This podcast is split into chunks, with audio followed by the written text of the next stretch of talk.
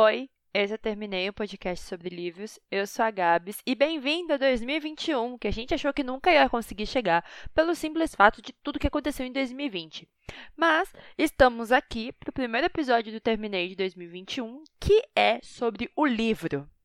Ele mesmo, o aclamado, que o Brasil e o mundo precisa ler. Os Sete Maridos de Evelyn Hugo, ou Os Sete Bofs de Evelyn Hugo, de Taylor Jenkins Reid, que tem uma porrada de livros já lançados no Brasil. Eu quero muito Amores Verdadeiros e o da Daisy Cantora, como diz meu amigo, da Daisy Jones and the Six. E esse livro, ele é tudo que você possa imaginar e mais um pouco. Todo mundo me falou assim, mano, esse livro, ele é assim, muito bom. E eu pensei, será? Fico com um pouco de medo, né? O hype tava lá em cima. Peguei o livro para ler e eu li ele em menos de dois dias, pensando: por que você faz isso comigo, Evelyn Hugo? A história é da Evelyn Helena Herrera, filha de cubanos, que se tornou famosa em 1955 e se tornou Evelyn Hugo, lenda do cinema e famosa por seus sete casamentos. Hoje, aos 79 anos, viúva de todos os seus maridos, ela voltou a ser vista pela mídia porque ela está leiloando os seus vestidos. A Monique Grant tem 35 anos, é jornalista e é convocada pela Evelyn, na revista onde ela trabalha, para ir lá fazer uma entrevista.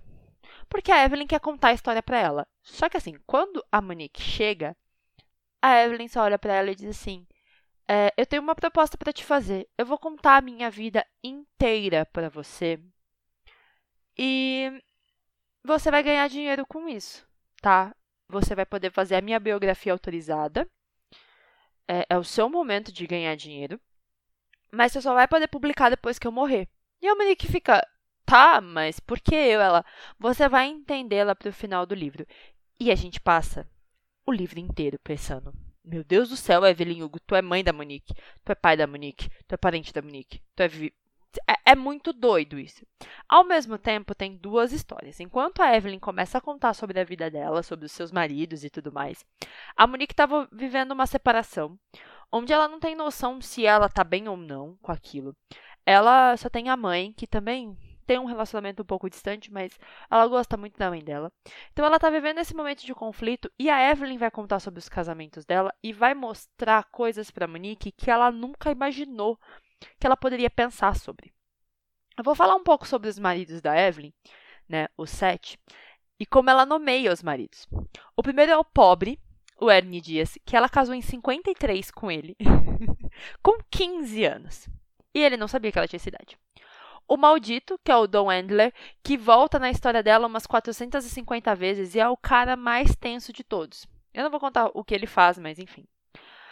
O Insaciável, que é o Mick Riva, que é um músico, e esse é um dos casamentos mais doidos da vida dela.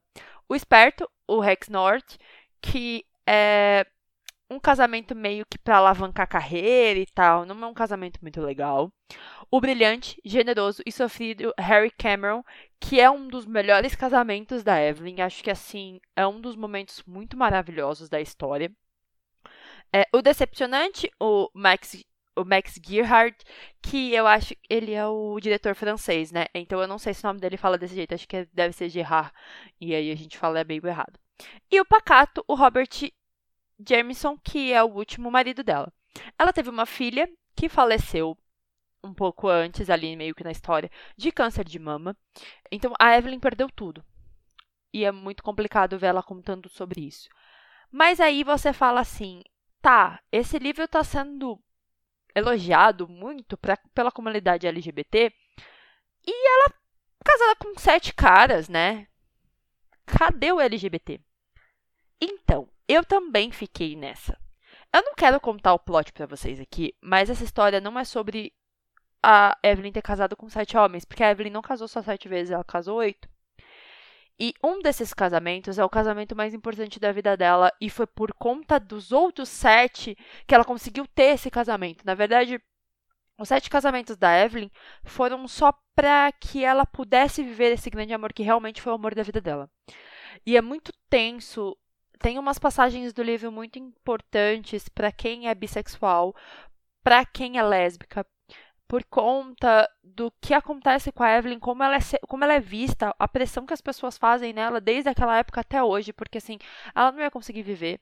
E ela perdeu tudo, sabe? Eu acho que é um livro sobre perdas muito pesado, porque ela perde muita coisa. Ela fez muita coisa pelas pessoas que ela ama, ela fez muita coisa por quem ela gosta, pelos filhos, né? Pela filha dela, ela fez muita coisa, pelo amor da vida dela, que foi o Henry também, mas pelo amor mesmo da vida dela, que eu não vou contar quem é o amor da vida dela, vocês vão ter que ler. Sim, eu vou deixar esse plot, porque assim, eu fiquei muito em choque quando eu descobri e eu chorei muito, porque os momentos de perda da Evelyn, eles são muito importantes. E ela é uma pessoa que você começa odiando muito, assim como a Monique começou o livro, né, escrevendo com ela, odiando a Evelyn por ser uma pessoa muito egoísta e de não medir os meios para fazer as coisas, porque ela fez de tudo, ela se vendeu, ela, né, ela literalmente deu para subir na vida, mas para ela era o corpo dela e não estava nem aí, ela queria a fama, ela não estava ligando muito. Por quê, né? Ela não era uma pessoa conhecida, ela não tinha estudo, né, na época, então tudo que ela queria era ser famosa e ela acabou se tornando famosa por conta de tudo isso, mas depois de um tempo ela foi percebendo o quanto ela perdeu, sabe? Ela perdeu mais do que ela ganhou. Mas ao mesmo tempo, se ela não tivesse sido famosa, ela não teria conhecido as pessoas que ela conheceu, ela não teria conhecido a pessoa que ela conheceu, que era o amor da vida dela, o grande amor da vida de Evelyn Hugo, que é a pergunta de um milhão de reais que Monique faz para ela é quem é o grande amor da vida de Evelyn Hugo? E quando a Monique descobre, né, quem é o grande amor da, da Evelyn Hugo, ela fica muito em choque. Rola um julgamento, óbvio, porque todo mundo julga. É, é, é sim um romance LGBT nessa parte. E a Evelyn fala que ela não tá ali para ser julgada, ela tá ali para contar a história da vida dela. Se fosse para ser julgada, ela já tinha falado para todo mundo. Por isso que ela quer que seja publicado quando ela morrer, com as palavras dela. E tem uns momentos, umas citações muito pesadas de tipo, queria andar de mão dada com essa pessoa, sabe? Com a mulher que ela amou, né? Claro, é uma mulher, mas queria andar de mão dada com essa pessoa e não posso. Queria fazer carinho em público e não posso, porque vou ser julgada sobre isso. Tudo isso levava ela a ir muito contra do que ela acreditava, sabe? Do que ela queria fazer. E no final da vida ela começou a entender que talvez não tenha valido tanto a pena, que ela poderia ter vivido mais. Então é um livro muito tenso, assim, para se acompanhar uma vida, você entende qual é o papel da Monique na vida de Evelyn Hugo. O final é muito triste, muito triste mesmo. Eu achei que fosse um livro um pouco mais alegre no final, mas é muito triste. As reflexões são muito bonitas. Eu acho que é uma questão muito importante ali na história. Eu tô gravando esse podcast como o primeiro desse ano porque vai ter leitura coletiva lá no Leitura 101 do Sete Maridos de Evelyn Hugo. Então, assim, se quiserem ler com a gente, vai ser muito legal porque é um livro assim muito legal de se ler. Não tem uma divisão de capítulos, assim, não tem números nos capítulos, você vai lendo. Tem as divisões por maridos, mas você vê o quanto a Evelyn sofreu, o quanto a Evelyn batalhou para ser quem ela era, o quão é, é difícil para uma mulher envelhecer no mundo do cinema, sendo uma pessoa pública, como é horrível para ela envelhecer e as pessoas verem ela ficando velha e ela sendo passada para trás, sabe? Não ter mais os papéis que ela tinha antes. É muito estranho assim você entender que ela sofreu muito mais do que ela ganhou, sabe? Ela ganhou Oscar, ela foi feliz, ela casou muitas vezes, mas as pessoas não sabem que por trás de tudo aquilo ela não podia ser ela mesma. E depois de muito velha, poder dizer e gritar para o mundo: esta é a Evelyn Hugo, é bem complicado. E ser no final da vida dela, assim, é muito mais, mais tenso, mais triste, sabe? E ajuda também a Monique a ver muito sobre relacionamento. A Monique é uma pessoa um pouco difícil ali. Ela tá aprendendo um pouco sobre amar, sobre o que é amor, assim que talvez o homem que ela amou não seja mais o marido dela e que ela precisa deixar ele ir, mas que ela ainda não está preparada para deixar ele ir. E a Evelyn faz com que ela entenda algumas coisas, de que a gente não precisa ficar para sempre com as pessoas e que isso não quer dizer que a gente não as amou, como eu disse no podcast, no último podcast de 2020. É, é toda essa questão de a gente ter noção do tempo das coisas viverem, ter uma noção de do que faz bem pra gente. Então, esse livro é muito bom, me fez querer muito ler tudo sobre essa autora, porque assim, parece real, sabe? você lê e imagina que Evelyn Hugo existiu. E Evelyn Hugo não existiu, sabe? É uma ficção que parece real. Os lugares, as pessoas, os filmes, o Oscar, sabe? Tudo ali parece que está acontecendo e nunca aconteceu, sabe? Tipo, a ambientação é muito bem feita. Esse livro teve alguns problemas, assim, né, que eu vi no Twitter, porque. Ah, ela fala e usa termos um pouco racistas, um pouco misóginos e tal.